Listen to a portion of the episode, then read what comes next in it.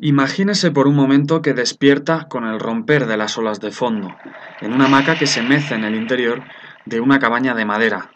Al salir, nota la arena fina en sus pies y tras pestañear dos veces, tiene delante de sí una playa virgen, casi desierta bañada por el Pacífico. Está en lo que se conoce como la Costa Chica, en el municipio de Guerrero, México.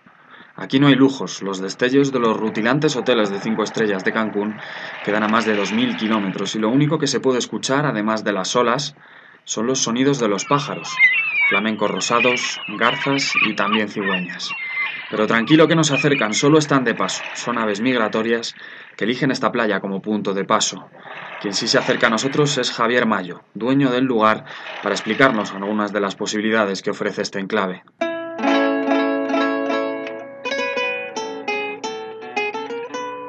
Que viene aquí es, es a arroparse con la naturaleza, con la tranquilidad, relajarse, caminar hasta donde él pueda. Tenemos un historial de 18 kilómetros de playa totalmente virgen. Pero es que además este lugar no solo sirve de hotel, sino también de centro de atención y rescate de hasta tres tipos de tortugas.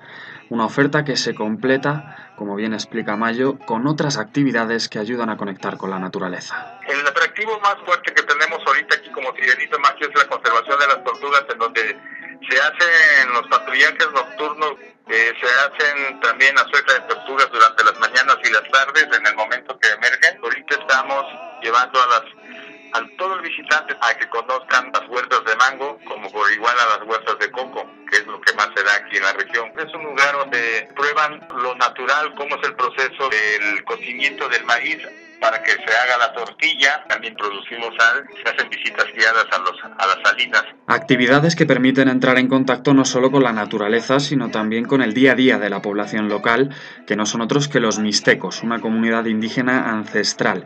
Y es que este campamento no es un centro turístico cualquiera, forma parte de la Red Indígena de Turismo de México, una organización que agrupa más de 100 proyectos turísticos de todo el país dirigidos exclusivamente por la población indígena y que busca profesionalizar y dotar de las herramientas necesarias a esta comunidad, un tipo de turismo alternativo que permite conectar y conocer mejor cómo es el día a día de estas poblaciones. Lo cuenta Onda Cero Ricardo Campos, presidente nacional de la asociación.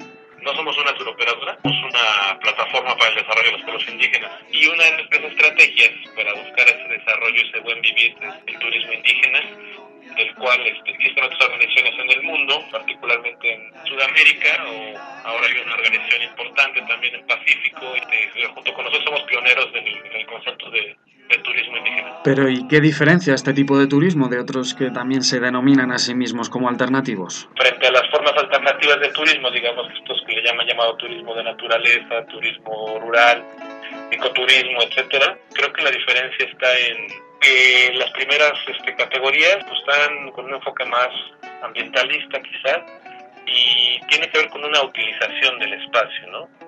Y en el tema del turismo indígena no tratamos de, inventar nuevas cosas o de folclorizar o de generar una oferta engañosa, ¿no? Como en muchos lugares. No es la finalidad la alimentación, el hospedaje, ¿no? Como tal, sino la experiencia, la experiencia que que podemos ofrecer a nuestros visitantes del, contacto directo con las comunidades, de, ir vivenciando ¿no? lo que al día a día los compañeros este, desarrollan en sus espacios. El intercambio cultural es una de las grandes ventajas de esta oferta turística. No solo se aprende y se disfruta, sino que además se puede apoyar el desarrollo de las comunidades, muchas de las cuales viven ya únicamente del turismo. De entrada, creo que es muy importante hacer notar que es un tema autogestivo y que son capaces perfectamente de tomar las riendas de su propio destino y este, de profesionalizarse, de generar un desarrollo para ellos mismos, ¿no?